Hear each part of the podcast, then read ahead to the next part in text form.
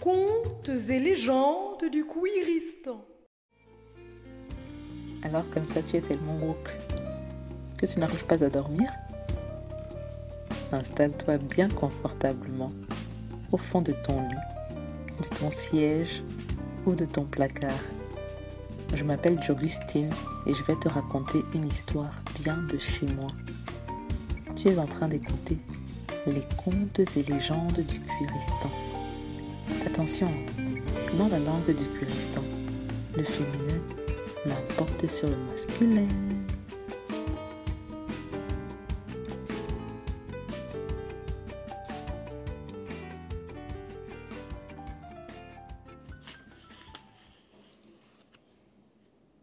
Othman et Robin, partie 3, dans ton cœur. Résumé de la partie 2. Othman, un jeune homme cis noir, incarcéré à Fleury-Mérosier, se réveille sur un lit d'hôpital, amnésique. Robin, prisonnière transgenre, est hospitalisée dans la même chambre que lui, salement amochée après qu'un surveillant et les co-détenus d'Othman ont tenté de l'assassiner. Pendant qu'elle dort, Othman reçoit une étrange visite de trois personnes masquées, parmi lesquelles sa chère mère, qui le prévient qu'il ne doit surtout pas la toucher.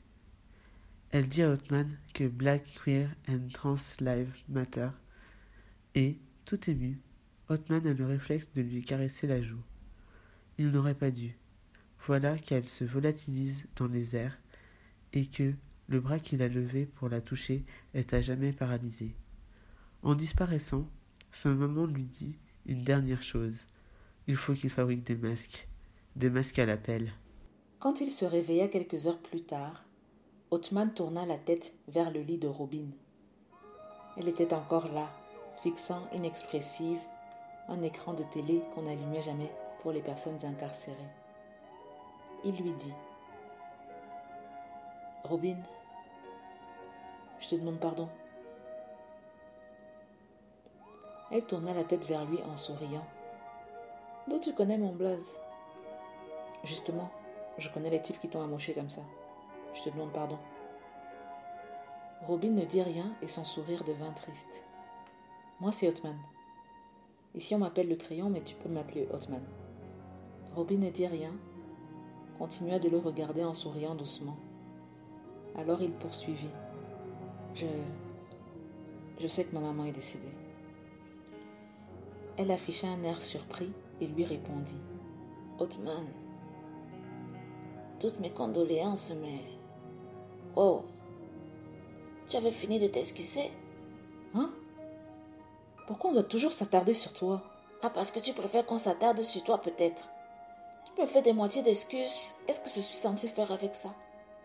Essaie de passer plus de deux secondes sur moi pour commencer. J'aimerais bien, mais moi j'arrive toujours pas à lever mes jambes et toi. Elle sourit béatement en ouvrant de grands yeux pour marquer sa surprise. Finis ta phrase? Et toi, t'as des plâtres de partout, j'ai pas envie de te casser. Elle éclata de rire. C'est tellement la haine dans cette zoophrée que tu es sérieusement en train de draguer une go recouverte de plâtre de la tête aux pieds, les dents cassées, cassées. Il rit aussi. Ne te moque pas de toi comme ça, wesh. Tu ne seras pas comme ça pour toujours. Je t'ai déjà vu toute nue et j'ai aimé ce que j'ai vu. J'ai aimé ton visage. Je te promets, j'ai immédiatement pensé que tu étais plus belle que Beyoncé. Impossible, répondit-elle. Aucune femme noire n'est plus belle qu'une femme noire. Et tu sais quoi? Mon Robin, c'est comme le Robin de Rihanna. Ça s'écrit avec un Y. Elle lui fit un clin d'œil et il la trouva belle avec ses dents cassées cassées. Il la dévisageait avec beaucoup d'affection. En tout cas, prépare tes Hollywood chewing parce que Dès que je me remets à marcher, la première chose que je fais, tu sais c'est quoi? C'est venir t'embrasser. c'est toi qui dois cantiner des Hollywood swingum. Moi j'ai la laine fraîche en permanence. Il la dévisagea tendrement. Alors? demanda-t-il. Alors quoi? Je suis restée sur toi assez longtemps. On peut parler de moi maintenant Elle se remit à rire. Pourquoi tu ris? Arrête, tu vas me faire croire que je suis drôle. C'est à cause de gens comme toi. Il y a des gens, ils croient, elles sont drôles. Après, elles se lancent dans le stand-up alors qu'elles auraient dû rester chez le roi Merlin, quoi. Robin rit de plus belle. C'est horrible, tu me fais rire et je peux même pas me casser les dents avec mes deux bras dans le plat. J'entends pas, articule. Tu ne peux pas te casser les dents? Elles ne sont pas déjà assez cassées là? J'ai dit, je ne peux même pas me casser les dents. Oh, tu fais ci. Et Othman se mit à rire. Quand il reprit sa respiration, il lui dit Je te demande pardon d'avoir été lâche. J'aurais dû te protéger, te prévenir, prévenir un maton de ce qui allait t'arriver. J'ai eu peur de. J'ai eu peur parce que c'est la zombrie et c'était mon excuse. C'est la zombrie.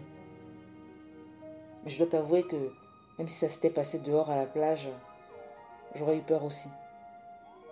Je n'aurais pas été plus brave.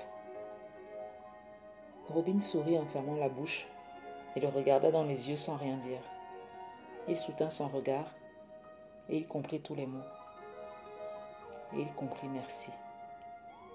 Raisonnable et nouveau, il commençait à se demander si une deuxième vie était possible par ici. Maintenant que Robin était là, que les choses avaient changé, que les fleurs du mal avaient fané, que le temps d'avant, c'était le temps d'avant. Il voulut essuyer une larme qui coulait de son œil droit, mais son bras ne lui obéit pas. Il se souvint qu'il était paralysé du bras. À ce rappel à la réalité vint soudain s'ajouter le souvenir que sa maman était morte. Et il se remit à pleurer et s'endormit une fois de plus dans ses larmes. Les semaines passaient. Othman et Robin réapprenaient à se lever, à marcher. Elles se motivaient l'une l'autre, se taquinaient l'une l'autre. Quand on retira les plâtres de Robin, elle se mit à aider Othman à s'habiller. Ses vêtements n'étaient plus très propres, et privé d'un bras, il ne pouvait plus s'accrocher à un minimum d'hygiène en faisant sa lessive du mieux qu'il pouvait. Othman n'avait plus droit au parloir, donc à aucune visite à l'hôpital non plus, car il était désormais en principe transféré au quartier disciplinaire. Et sans visite, sans dessin, sans l'usage de son bras droit, sans basketball, sans la santé de son corps, sans contact avec personne d'autre que sa partenaire de rééduc et la pseudo-kiné qui devait les aider à retrouver la mobilité de leurs bras et jambes, mais n'en aurait qu'un rendez-vous sur trois. Avec juste la promesse de voir Robin tous les jours, Othman commençait à percevoir un avant-goût du bonheur. À lui qui n'avait déjà rien, on avait tout enlevé et on avait rajouté Robin. Et il se sentait heureux. C'était ça. Il n'avait jamais fait rire personne auparavant. Ben oui, il n'avait jamais été lui auparavant. Robin lui apprenait à la respecter, à l'aimer, à l'écouter, et lui montrait comment on se respecte, on s'aime et on s'écoute. La rééducation était pénible pour toutes les deux, une véritable torture. Mais c'était une souffrance qu'elles partageaient ensemble, même quand la kiné ne venait pas. Et Othman, motivé par la perspective d'un premier baiser, commençait à récupérer des deux jambes plus rapidement que Robin.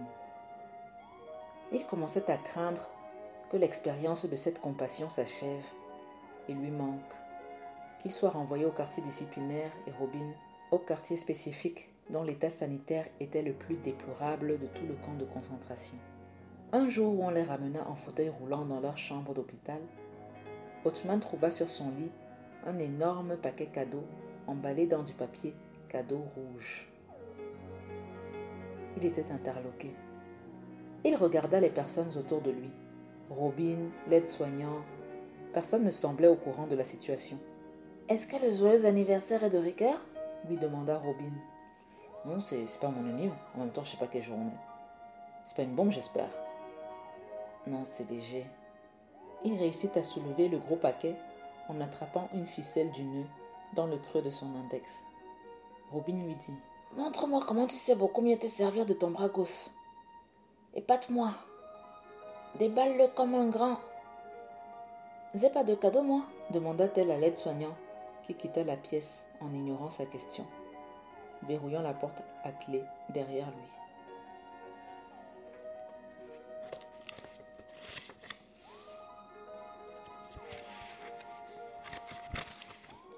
Othman déballa le cadeau tant bien que mal à l'aide de sa main valide, en se demandant si ça venait de l'une de ses sœurs ou. Et si ça venait de sa maman? Dans l'immense boîte, il trouva tout au fond un petit paquet de chewing-gum Hollywood. À cet instant précis, il sentit un immense feu lui embraser le cœur. Il serra le paquet de chewing-gum dans sa main gauche contre son cœur, en fixant le sol avec un sourire béat. Par terre, il vit le pied nu de Robin, puis un deuxième pied. Il leva les yeux pour la voir se lever et s'avancer vers lui en marchant lentement, sans boiter. Tu marches s'exclama-t-il, tout ému. Elle s'arrêta devant lui et lui caressa le nez avec la pointe du sien. Othman, assis sur son lit, passa son bras gauche autour de sa nuque et l'attira vers lui. J'arrive pas à croire que t'as cantiné ça pour moi. Qui t'a vendu ça? Il y a une nourrice dans l'hosto? J'en reviens pas, Robin. Ça coûte au moins 20 balles, non? C'est rien à côté de l'emballage, répondit-elle en caressant sa barbe drue et en posant sa bouche sur la sienne.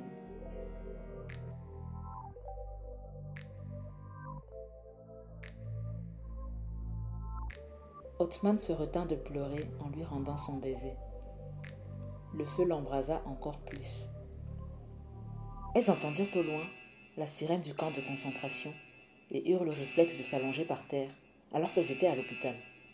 Cette sirène leur rappela leurs conditions de prisonnières et elles se regardèrent d'un air coupable. Allongées ventre à terre, pendant que la sirène chantait au loin, Othman chuchota à Robin. Je veux encore t'embrasser. Robin lui répondit Tu sais où me trouver? Et Othman rampa pour se rapprocher d'elle et elles se sourirent d'un air amusé. Et elles reprirent leur baiser par terre, là où elles l'avaient laissé. Robin lui dit qu'elle avait longtemps rêvé de sentir sa barbe contre son menton. Et il lui répondit Je peux te la faire sentir ailleurs si tu veux. Elles discutèrent statut sérologique et tout et tout. Il allait falloir continuer des préservatifs non périmés. Elles continuèrent tranquillement de s'embrasser. On entendit de l'affolement dans le couloir derrière la porte de leur chambre d'hôpital. Le bruit courait qu'il y avait le feu au détroit. Le détroit s'exclama Robin. Mais c'est toi Othman ne la quittait pas des yeux. Il répondit. Le détroit c'est chez moi T'es sérieuse, meuf? Chez moi c'est avec toi, wesh. Elle l'embrassa et lui dit que c'est ce qu'elle voulait entendre.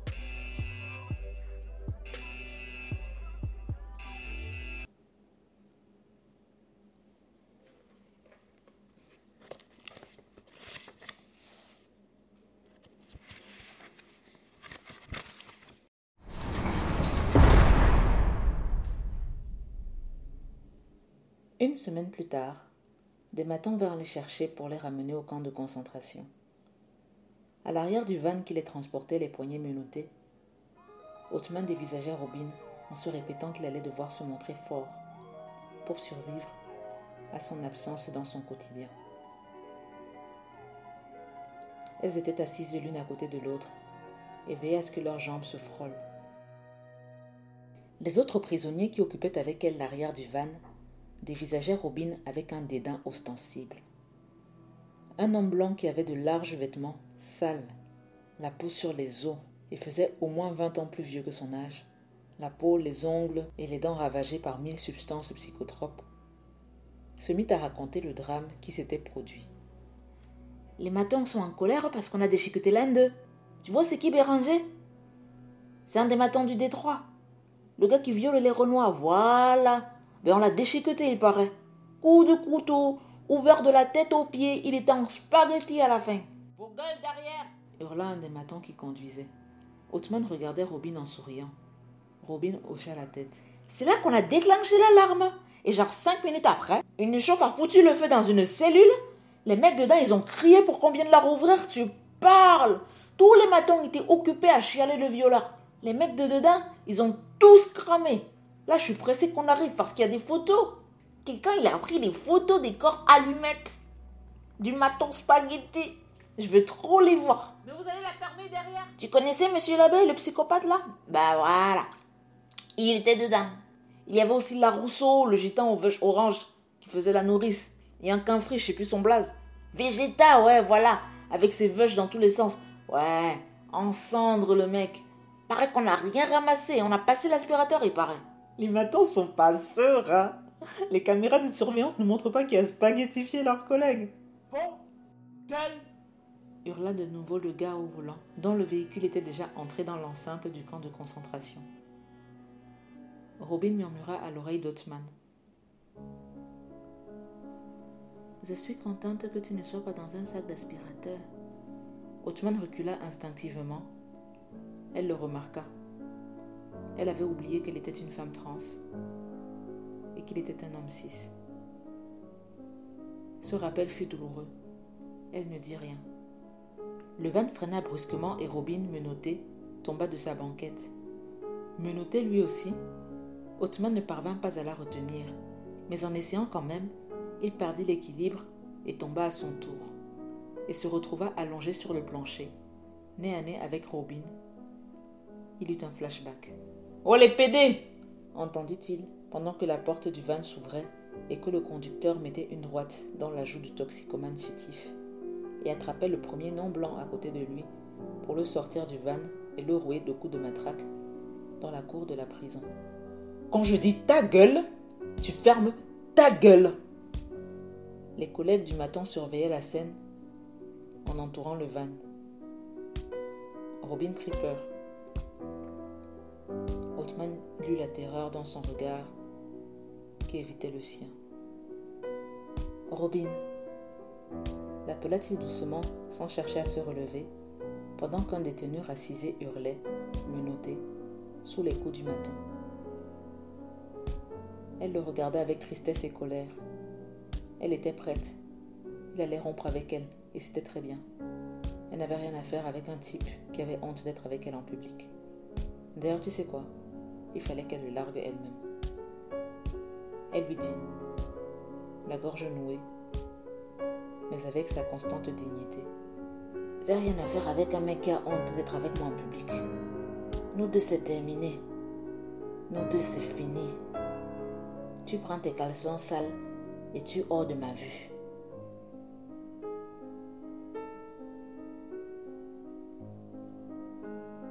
La suite prochain épisode.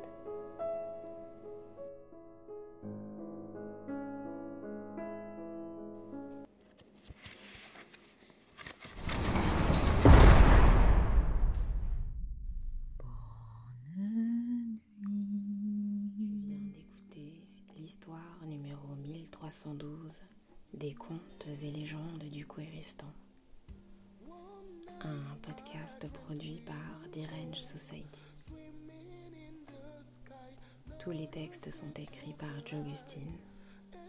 La chanson que tu entends s'appelle The Quest. Elle est tirée de l'album African Time de Gwen et Tiana. Les illustrations sont de Pamela et le jingle a été réalisé par Ali Gouchen. Je t'invite à nous laisser un avis sur iTunes, à nous mettre 5 belles étoiles et à partager cette histoire avec toutes les personnes qui t'aiment ou n'arrivent pas à dormir. Akabadabra. Tu vas nous soutenir et tu vas t'endormir.